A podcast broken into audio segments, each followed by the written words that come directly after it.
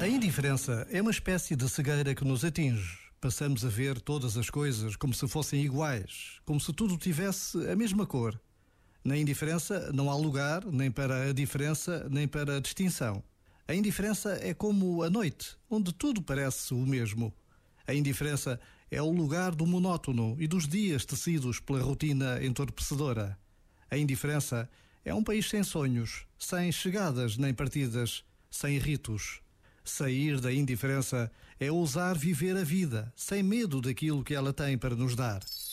Este momento está disponível em podcast no site e na app.